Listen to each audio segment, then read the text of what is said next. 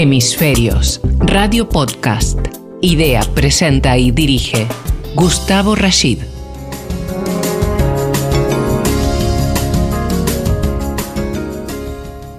¿Cómo les va? Es un nuevo capítulo de nuestro programa Hemisferios para hablar sobre ambiente y sociedad, eh, siempre de la mano de los profesionales. Hoy con la presencia de ya un invitado de nuestro programa, en el que hemos estado hablando en una de las ediciones sobre el tema del liderazgo y de los eh, nuevos tiempos que se vienen en materia de economía y empresa, en fin. Pero hoy dijimos vamos a convocar al ingeniero Javier Pascual para hablar de un tema realmente puntero, importante, interesante y hacer una introducción a lo que significa este tema específico vinculado al tema ambiental y por supuesto a lo social. Eh, pero antes quiero saludarte, Javier, ¿cómo estás? Gracias por acompañarnos. Muy bien, Gustavo. Muchas gracias por esta invitación y espero no defraudarte una vez más. Depende de las cuestiones que me hagas. Quiero ratificar eh, nuevamente, como lo he dicho más de una vez y te lo he dicho personalmente, que el programa que hicimos eh, de hemisferios tuvo de todos los que llevamos hechos en este ciclo de este año 2021, mm, eh, el que mayor repercusión y seguidores ha tenido en LinkedIn. Con lo cual, eh, creo que de defraudación poco.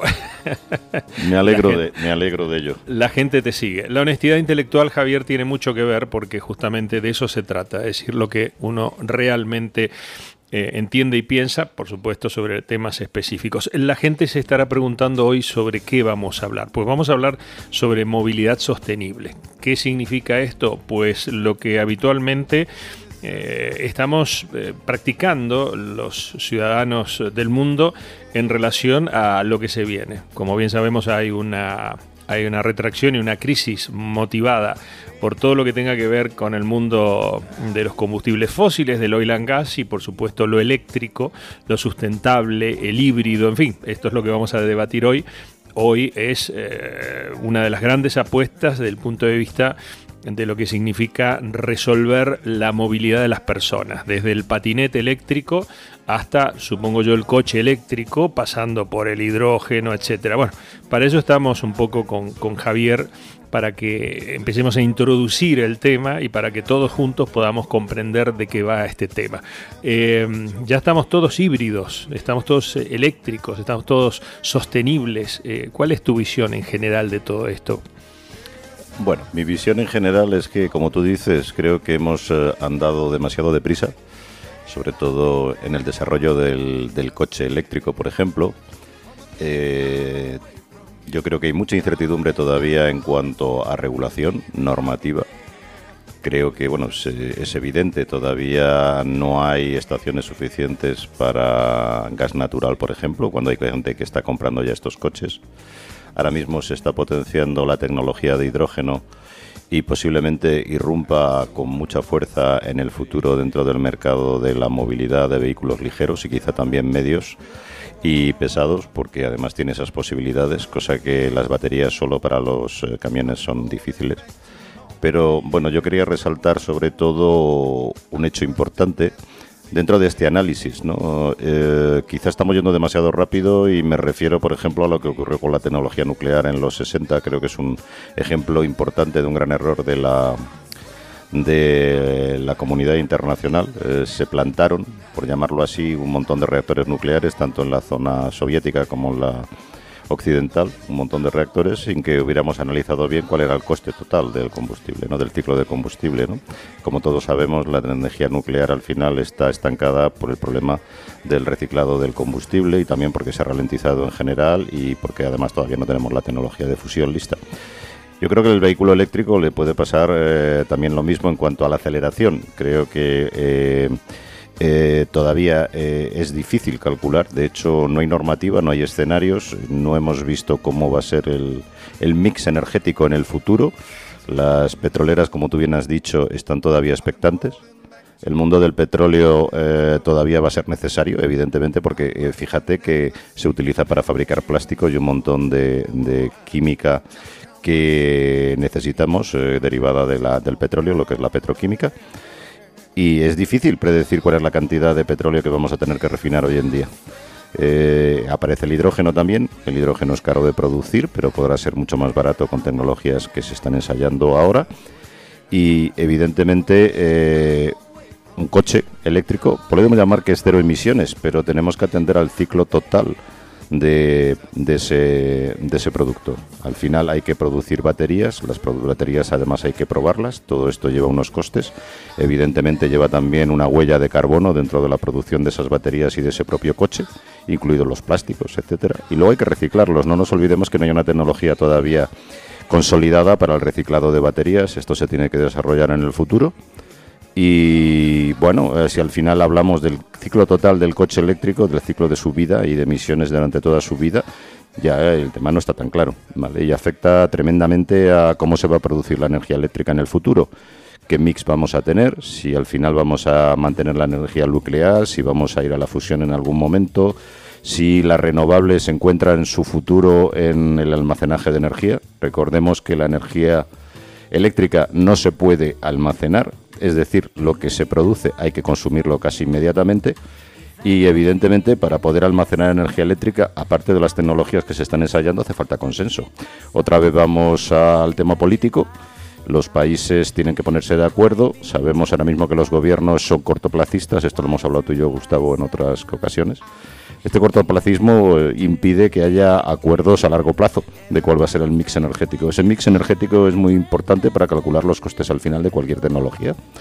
Y ahí estamos. Yo quería resaltar este hecho, eh, que no todo es tan eco como se dice y, y tener en cuenta, evidentemente, que la movilidad hoy en día mm, hay que verla desde muchas perspectivas. El vehículo ligero, evidentemente, está avanzando muy rápido con muchas tecnologías. Habrá que ver cuál se queda. El hidrógeno viene, pero luego tenemos también transporte pesado de carretera, que sigue siendo dominado por el gasoil y los motores diésel, que son excelentes hoy en día y poco contaminantes.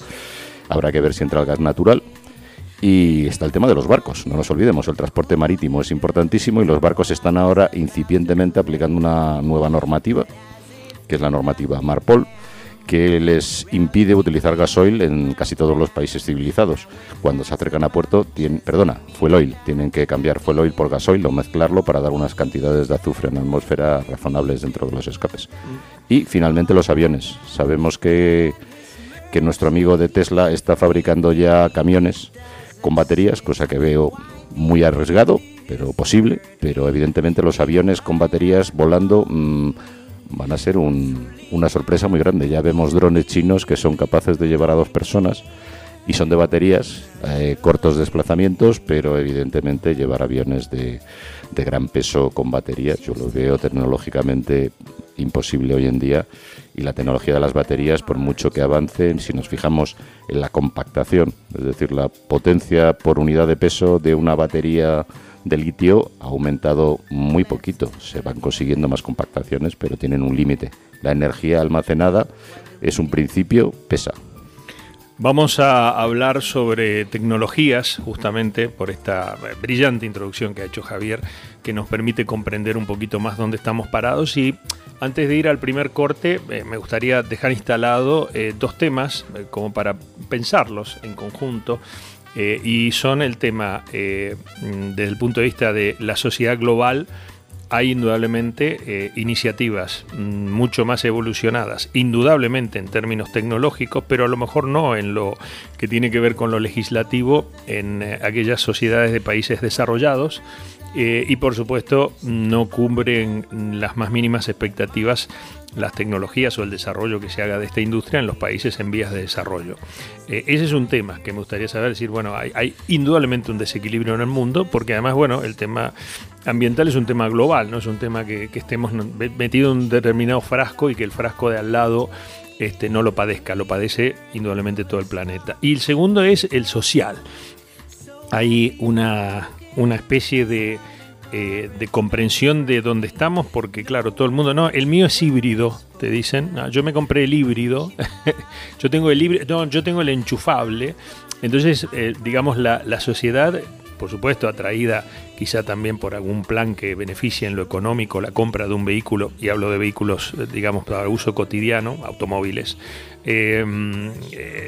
la, la, gente tiene una verdadera comprensión de por qué compra eso? ¿Es parte de una moda, piensas tú? Y lo dejamos para el próximo bloque si quieres.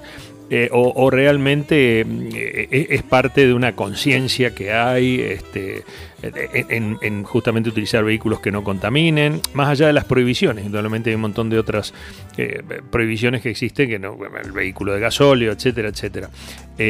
A, a, mí me parece que ese es un tema lindo para analizar, porque bueno, veo que podemos estar en el continente europeo y en algunos otros países eh, digamos, punteros en materia tecnológica de Asia, muy desarrollados en términos tecnológicos, este, en, materia de, vehículos eh, sustentables o sostenibles, acorde a que el país, como lo digan, eh, pero en otros no, en otros estamos lejísimos de eso. Este, y después otros países que dentro de un marco de países muy civilizados, como puede ser Holanda, han apelado a la bicicleta desde hace muchos años para tratar de resolver, ¿no? Entonces la gente piensa y bueno, que pensemos juntos. Hemisferios, Radio Podcast, idea, presenta y dirige Gustavo Rashid. Transporte sustentable o sostenible, depende en qué país, en qué lugar del planeta eh, lo nombres. Eh, aquí en Hemisferios eh, charlándolo con Javier Pascual, nuestro eh, colaborador permanente y además colaborador de nuestra eh, portal digital hemisferios.info. Em, tendencia, vayamos quizá de lo general a lo particular. ¿Qué pasa en el mundo, Javier, con este tema? Hay, una disparidad, digamos, en relación al desarrollo tecnológico, la comprensión y, la, por supuesto, el mercado y la utilización de este tipo de tecnologías. No, no, yo no lo veo así, Gustavo. Eh, creo que el acceso a esta tecnología va a ser global, porque evidentemente los grandes fabricantes de automóviles hoy en día están en todo el mundo y no son tantos. Eh, comentábamos eh, tú y yo acerca de Estados Unidos. Estados Unidos, el mercado de, coche americano ha quedado muy en manos actualmente de coreanos. Ves muchos coches coreanos, japoneses y, por supuesto, están entrando también en todo lo que es movilidad eléctrica. Te puedo decir además que ya en los años 70 en Estados Unidos se utilizaban vehículos eléctricos para reparto en, las zonas, en los barrios periféricos de, las ciudades. ¿eh? O sea que, Esos camioncitos de UPS que no eh, hacían ruido. exactamente. Entonces eran vehículos normales, con baterías normales. Eh, no nos olvidemos que tecnológicamente el vehículo eléctrico, y esto es una curiosidad, el primer vehículo eléctrico lo hizo Siemens, no es por darles propaganda, pero esto fue en los años, me parece que 1918 o 1920, no sé, alguien lo puede mirar en internet. Pero el primer vehículo eléctrico que se fabricó, evidentemente, era muy pesado, hacía muy pocos kilómetros. El ciclo Otto, que es eh, el ciclo termodinámico de los motores de explosión con gasolina, ya se estaba probando y, evidentemente, la comparación de un, del poder calorífico energético de un litro de gasolina comparado con, un, con las cargas de baterías en aquella época eran de plomo, pues evidentemente hizo que se abandonara esta tecnología. Hoy en día estamos más por ella, evidentemente, porque las baterías han mejorado muchísimo, los ciclos de carga y descarga son mucho más rápidos, en cuanto a las cargas me refiero, y la capacidad de las baterías son mucho más grandes y además es necesario. Pero no deja de ser mucho más rápido, evidentemente, la carga de, de gasolina y evidentemente ahí tenemos el hidrógeno también, por si quieres que veamos también otra tecnología importante, el hidrógeno ahora mismo ya se han desarrollado sistemas bastante seguros, aunque es muy explosivo, y las cargas son de, bueno, pues como la gasolina, prácticamente es muy rápida, con mucha compresión evidentemente, porque para conseguir un peso de hidrógeno, como te puedes imaginar, de varios kilos, hace falta meter mucha cantidad de presión para comprimirlo, pero al final esa tecnología está ahí. Renault ya está haciendo, no quiero hacer propaganda de nadie, pero bueno, Renault ya está haciendo, ya tiene en marcha coches que son de hidrógeno, que posiblemente al final termine siendo una tecnología hibridada también, porque no nos olvidemos que la hibridación con baterías es muy útil porque las baterías lo que hacen es los ciclos muy bueno los patinetes lo hacen igual un patinete cuando bajas o cuando frenas son regenerativos cargan sus propias baterías entonces aprovechan muy bien la energía entonces al final la hibridación con motores eléctricos y baterías es algo que yo te puedo asegurar que se va a convertir en, en un estándar eh, ya casi todos los coches, incluso los secos con baterías pequeñas, hace tiempo que están haciendo esa carga de baterías cuando aprovechan las bajadas, las frenadas. Eh, el resto de las tecnologías, como te decía, yo creo que a nivel mundial ahora mismo el acceso es, universal. Te iba a poner un ejemplo que es sorprendente. Hay una tecnología importante dentro de... Ahora mismo en Inglaterra se han hecho varios estudios, he descubierto algunos leyendo en Internet, sobre la falta y la carestía de eh, lugares, sobre todo de lugares de ensayo, porque hay que hacer ensayos térmicos, hay que hacer ensayos dinámicos, es decir, hay que probar cómo funcionan esas baterías antes del choque y eso hay que hacerlo en, eh, sitios muy, muy, muy especiales, caros. Hay muy pocos sitios en Europa ahora mismo para probar baterías. ¿eh? Eh, como sabes, además, la fabricación de baterías es algo que se está produciendo sobre todo en Corea, en Japón sobre todo. Sé que hay en Alemania también se fabrican, pero menos. Europa tiene que ponerse las pilas en este sentido, también Estados Unidos. Y curiosamente, lo que tú decías de regulación y acceso a la tecnología en países, ahora mismo el país en el que existe regulación respecto a los test que hay que hacer de baterías, los test que hay que hacer antes, imaginaros que unos test son 18 meses de test, más o menos, ¿eh? antes de poder colocar una batería, un compacto, porque las baterías al final son módulos, los módulos se ensamblan al final para formar un pack, porque claro, el pack tiene que ajustarse al coche, cada coche tiene un sitio para Y además tiene que ir en un sitio protegido en caso de golpes, etcétera, porque no nos olvidemos que las baterías pueden incendiarse, pueden explotar. Las baterías de litio todos sabemos lo que ocurre a veces cuando tienen problemas. Entonces esos ensayos duran mucho tiempo y China es el único país que tiene regulación. China. China, me ha sorprendido muchísimo.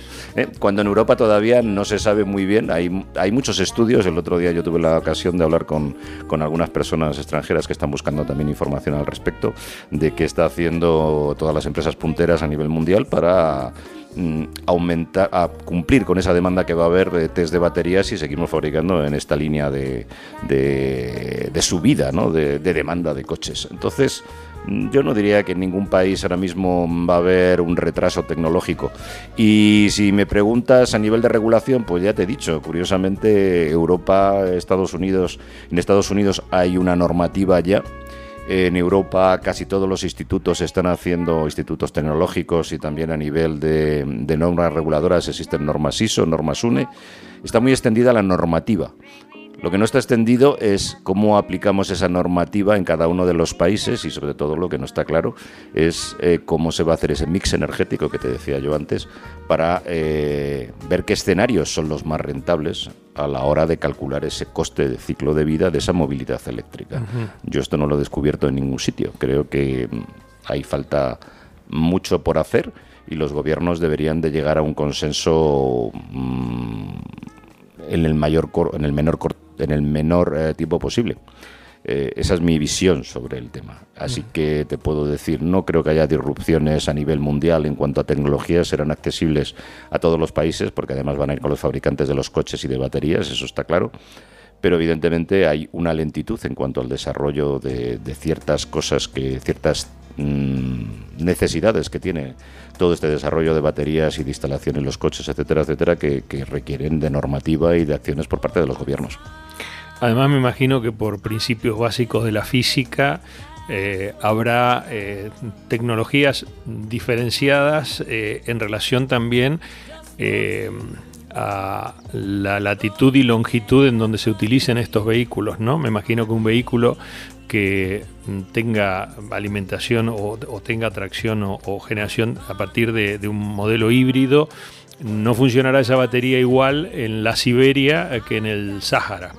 Eh, de hecho, ha habido ya, eh, que no sé si han sido simplemente trascendidos, algunos testimonios eh, que indicaban que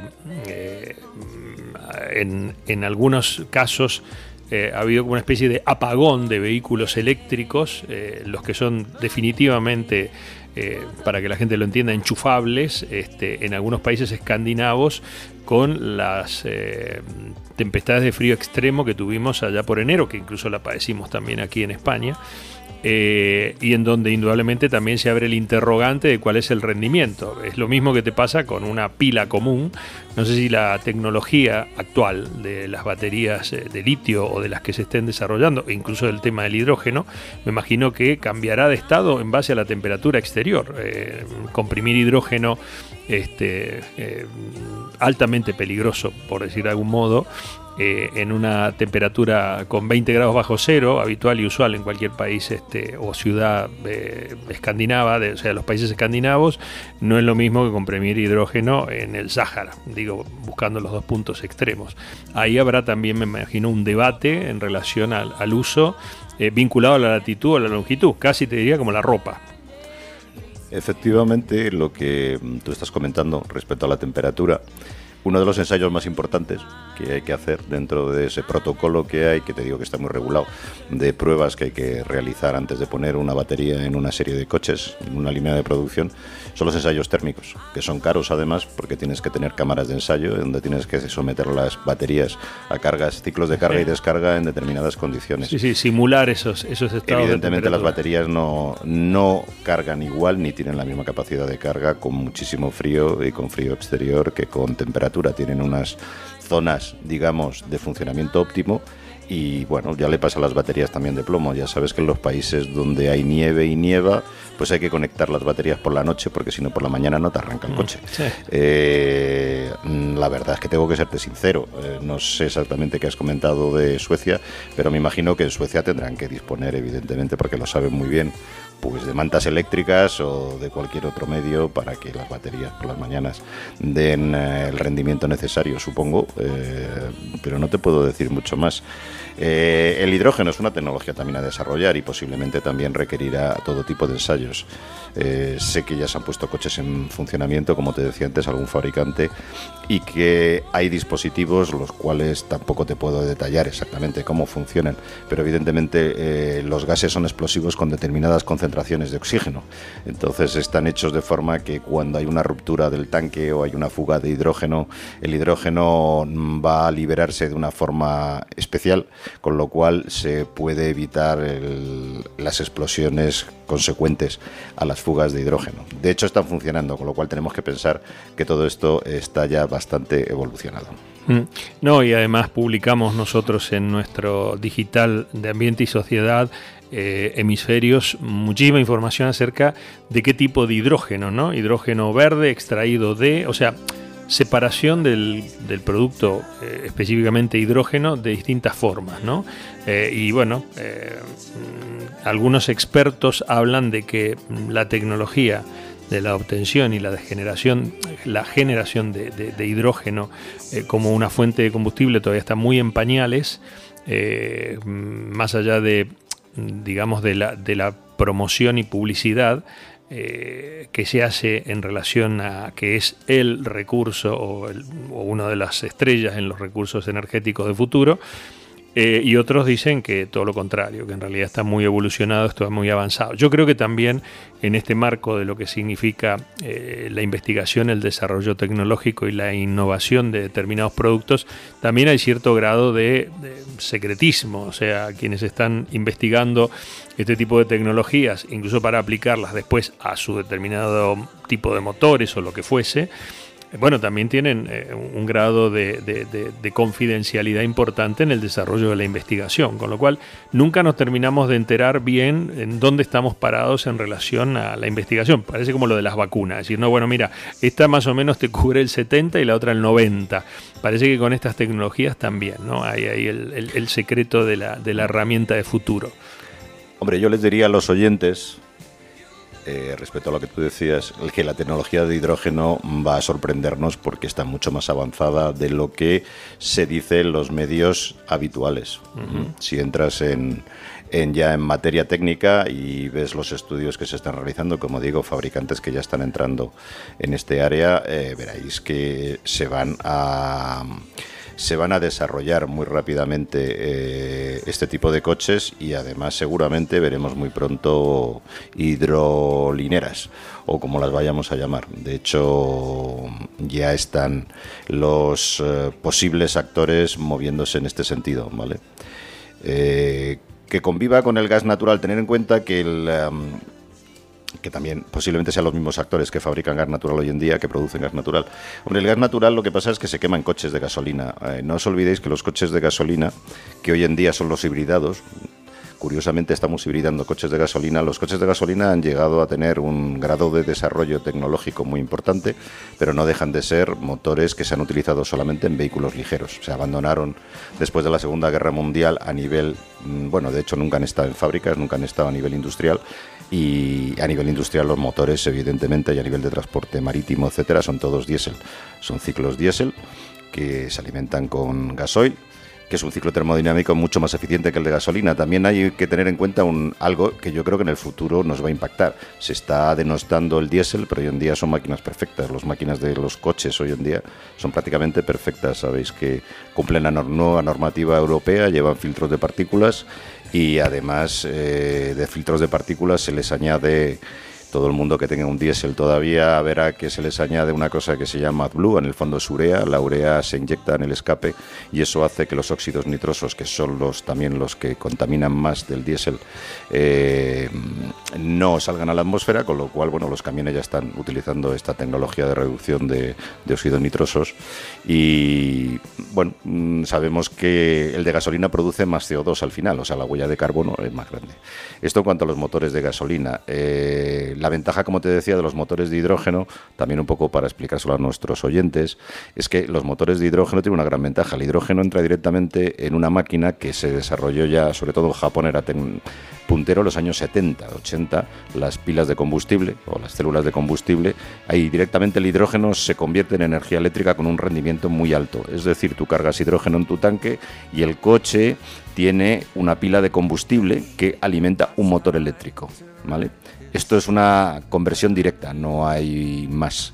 Eh, el rendimiento energético es más alto que el de otros motores y solamente hace falta abaratar el coste de producción de hidrógeno y la huella de carbono que tiene, porque actualmente producir hidrógeno es muy costoso energéticamente, es decir, hay que consumir mucha energía, la huella de carbono es alta y evidentemente luego el proceso del motor y de la tracción eléctrica que lleva puede ser muy energéticamente factible, pero hay que ver cómo se reduce el precio de coste de producción. Lo mismo exactamente que las baterías. Cuánto cuesta obtener el molibdeno y los litio, todos los metales que llevan las baterías y sobre todo, como os decía, cuánto cuesta reciclarlas porque no se puede reciclar al 100%. No sé si leí el otro día que se podría reciclar un 70% de los metales, pero no hay una tecnología todavía estandarizada a nivel mundial. La política ambiental, el ambiente y sociedad y la transición energética están en hemisferios. Dirige Gustavo Rashid. primer programa introductorio hablando sobre movilidad sostenible con el ingeniero eh, Javier Pascual. Eh, una gran cantidad de, preguntas y por supuesto de profundización de los temas que los eh, desarrollaremos en próximas ediciones de nuestro programa Hemisferios. Javier, y un tema, bueno, importante que creo que tiene que también ver con lo cotidiano, como dijimos en el bloque anterior, que es lo social.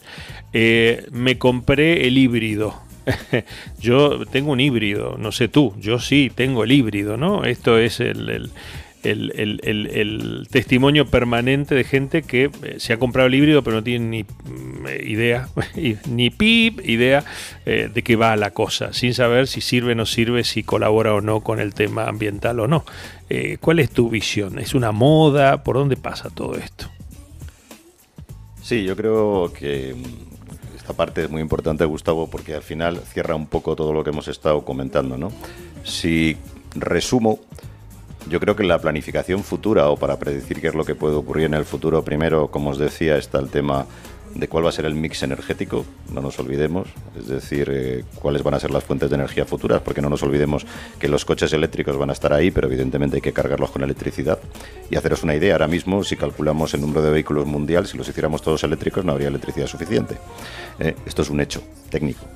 Eh, luego está el tema de desarrollo de las tecnologías, es decir, qué tecnología desde el punto de vista de ciclo de vida va a ser más eficiente. No nos fijemos solamente en si las baterías son cero o el hidrógeno es medio cero, sino exactamente cuánto cuesta todo en huella de carbono y, en impacto ambiental también, porque hay minería, etcétera, etcétera, detrás, eh, residuos, en cuánto nos cuesta todo a nivel mundial. Yo creo que este tipo de, de cálculos hay que hacerlos. Esto va unido a la normativa, que como decíamos antes, está muy retrasada, incluso los países occidentales. ¿vale? Eso es importante. Y cuando tengamos estas dos cosas, hace falta otra cosa también, que es estudiar el mercado. ¿Cuál va a ser la demanda dentro de los usuarios ¿vale? Mm, de este tipo de tecnologías? Sobre todo el vehículo ligero, porque evidentemente el transporte pesado, como hemos dicho, los aviones que no veo cómo van a ser más eficientes. Los aviones actualmente, desde los años 70 que se hizo la derivación de flujo, los reactores son energéticamente muy, muy eh, desarrollados. Son, digamos que una forma de propulsión que hoy en día es difícil verle otra alternativa y evidentemente utilizan queroseno de aviación que sale del petróleo. Pero bueno, habría que ver cómo se desarrolla en el futuro. El transporte pesado y los barcos van a ir por su lado, evidentemente, y nos llevará tiempo, pero ya hay, por ejemplo, los gaseros que llevan gas natural, llevan turbinas de gas natural, van consumiendo parte de su gas natural, que lo cual, bueno, el gas natural es mucho menos contaminante en turbinas de gas que pueden llevar los barcos, pero eso es un coste también tremendo el cambiarlos actualmente, porque hay mucho parque todavía de barcos, pero ya veremos por dónde va la normativa están los camiones pesados y el transporte pesado, que por este orden además que os estoy diciendo es, la mayor, el mayor índice de contaminación, evidentemente con los coches. El transporte pesado de mercancías, bueno, pues hay camiones ya eh, con baterías, ya veremos qué pasa con esos ensayos que está haciendo Tesla y algunos más, pero evidentemente hoy en día los motores diésel son muy eficientes en cuanto a contaminación también. Y los coches, bueno, los coches es que hay que ver también eh, en dónde se queda la tecnología y dónde se queda la regulación y los costes de inversión. Fijaros que ahora mismo el CEO de Audi, por daros un ejemplo y no hacer propaganda tampoco de nadie, ha dicho que a partir del 2023, creo que es, eh, ya va a, fabricar solamente el diésel va a quedar residual para ciertos mercados, no sé si el asiático, cosa que también dudo, pero bueno, dicen que van a hacer todos los coches eléctricos. Eh, a mí esto me parece demasiado, demasiado mm, de cara a los medios, sinceramente, porque además eh, eso está basado en que los coches hagan 500 kilómetros con baterías. Y hacer 500 kilómetros con baterías eh, al final no va a evitar que una carga de baterías con los cargadores, que son carísimos, porque vamos a cargadores de más de 800.000 voltios, son mucha tensión, son cargadores muy potentes, que son caros de instalar no sé si se ha hecho el cálculo de amortización, no sé si los países están dispuestos a regular todo este tipo de cargadores que tendríamos que tener y esos coches se cargarían en media hora. Yo sinceramente me compraría uno de hidrógeno, si es que puedo, o seguiría con mi diésel, que es eco y que además tiene una batería pequeñita y está lo que llama hibridación suave, pero que al final esa, utiliza esa batería para bajar el consumo. Eh, realmente es una incógnita. Los fabricantes están hablando mucho, pero yo creo que es más de impacto eh, para lograr impacto social y eso, lo que tú dices, hace que la gente esté confundida. ¿eh? Que evidentemente hoy en día y además por la regulación que existe, la que tenemos ahora y por la entrada en las ciudades, etcétera, yo recomendaría que evidentemente para mí el vehículo eléctrico, es decir, hibridado con un motorcito, el de gasolina, porque no tenemos hibridados con diésel, o el hibridado de hidrógeno que ya empiezan a fabricarlos, pues es un motor que se va a imponer, evidentemente. ¿Qué, porque ¿qué potencia? La que uno quiera para llegar al sitio de vacaciones o para moverse por Madrid. ¿eh? Yo, o por Madrid o por las eh, capitales de provincia o por la ciudad. Yo creo que en las ciudades, si alguien se lo puede permitir, puede tener un vehículo eléctrico. Si alguien piensa que no va a hacer, todo eléctrico me refiero, si alguien piensa que no va a hacer viajes a la playa o de viajes de vacaciones o que los va a hacer eventual, eventuales y la tecnología le proporciona cargadores en media hora que para él son suficientes, pues podrá ir a un vehículo totalmente eléctrico que además en, en, Madrid pues le va a permitir moverse por cualquier sitio porque ya tienes vehículos accesibles por 200 que te hacen 200 250 kilómetros de casi todas las marcas ¿por qué no? ¿Enchufable o no? Bueno, enchufable eh, es que calcular los costes de enchufarlos, ¿vale? Eso hay que, hay que tenerlo en cuenta también. Un motor hibridado, pues como el que tú tienes, Gustavo, seguramente se carga, no le enchufas, ¿no? O no sé si es enchufable o no. Pero normalmente hay mucha gente que se lo compra enchufable y luego no tiene dónde enchufarlo. Hay otros que se van al supermercado de turno y lo enchufan porque no están cobrando, pero todo esto supongo que con el tiempo eh, todo el mundo querrá cobrar por ese tipo de servicios. Nada es gratis. Los de la calle, evidentemente, los ayuntamientos verán una forma de ingresar dinero cuando los cargues y la electricidad no es barata. Vemos lo que está subiendo en coste. Vuelvo a a uno de los hitos que yo os contaba, uno de los riesgos, es el coste total del mix de energía. ¿Cuánto va a costar esa electricidad? ¿Eh? Porque si la energía sigue subiendo, pues oye, cargar una batería de un híbrido pequeño que te hace 60 kilómetros, eh, por, informar a la gente y a nuestros oyentes, pues te lleva 7 horas en casa con un enchufe normal, ¿vale? No tienes que cambiar la cometida de tu casa, es decir, no pagas más. Pero si quieres cargarlo rápidamente un coche eléctrico en tu casa, tienes que cambiar la cometida, pagar más fijo a la compañía eléctrica y luego los kilovatios se te multiplican y no son baratos. Entonces, en ese caso, uno va a preferir comprarse un vehículo que sea de algo líquido. V8 de 400 caballos yo va a salir más barato. Habrá un mercado siempre de coches potentes. De hecho, eh. Tesla es un coche potente, ¿no? Aunque yo veo muchas veces que va muy despacito. Debe ser porque se les está acabando la batería. y te, están en modo eco. No lo sé.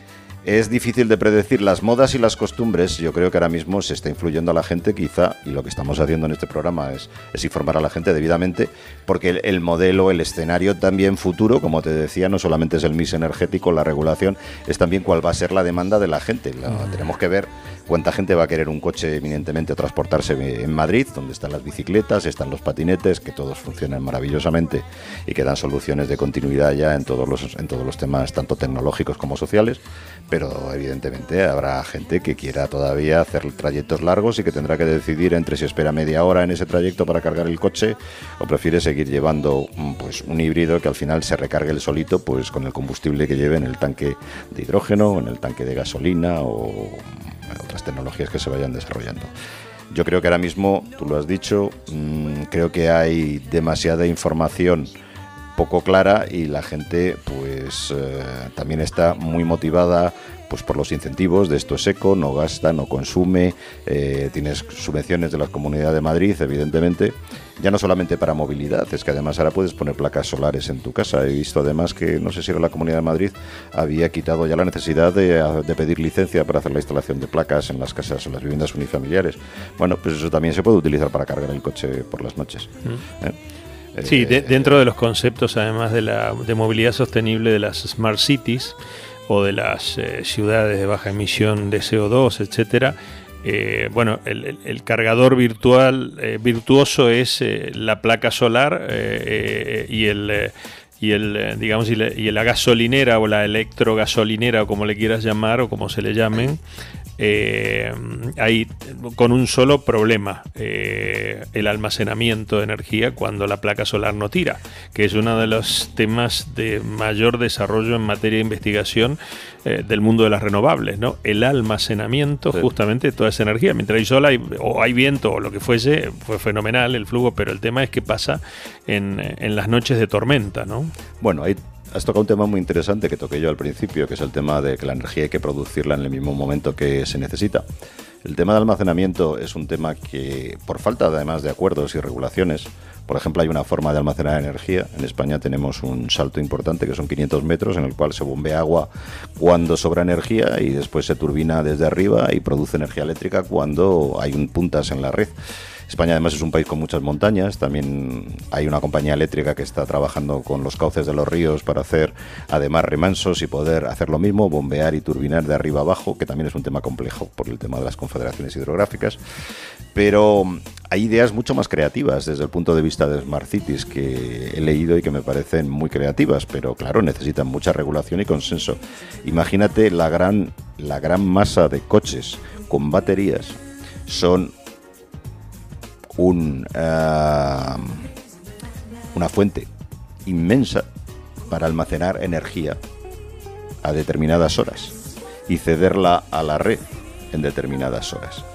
Entonces hay estudios, gente creativa, piensan que en el momento que se desarrollen los coches y haya evidentemente estaciones de carga preparadas eh, convenientemente y las casas tengan también esa capacidad de generar energía, energía solar desde los tejados, los coches pueden servir, pueden utilizar la energía que han acumulado.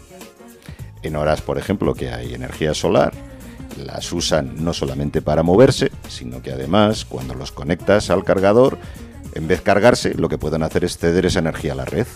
Y entonces hacen de regulación, hacen de almacenamiento, de ese almacenamiento que todavía no está resuelto, insisto, porque tendríamos que ponernos de acuerdo entre muchos países cómo queremos hacer ese almacenamiento y bueno, hoy en día hay trasvases de energía entre países, pero siempre son conflictivos y bueno, requieren estudios y acuerdos en, en, todo, en todo el ámbito europeo y evidentemente por regiones, porque no estamos interconectados, por ejemplo, con Estados Unidos, pero sí toda Norteamérica.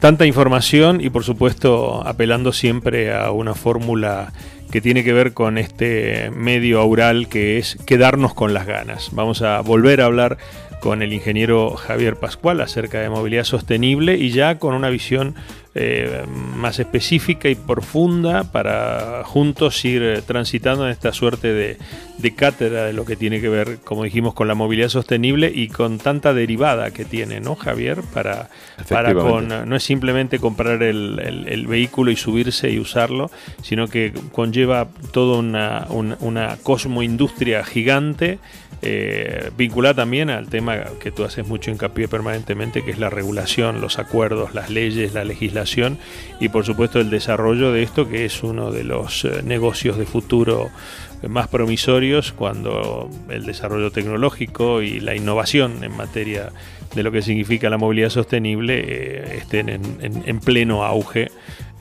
considerando que todavía estamos en los primeros pasos. Gracias por participar, Javier, de nuestro programa. Gracias a ti, Gustavo, por este tiempo en el que espero que nuestros oyentes, más que confundirlos, hayamos podido aclararles algo en cuanto a cuáles son los, eh, digamos, los temas clave de futuro dentro de la movilidad eh, en nuestro planeta. Vamos a por eh, un nuevo récord en LinkedIn, como siempre este, ha acontecido con estas entrevistas al ingeniero Javier Pascual. Nos volvemos a encontrar en la próxima edición de Hemisferios.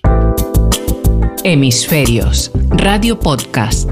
Idea, presenta y dirige Gustavo Rashid.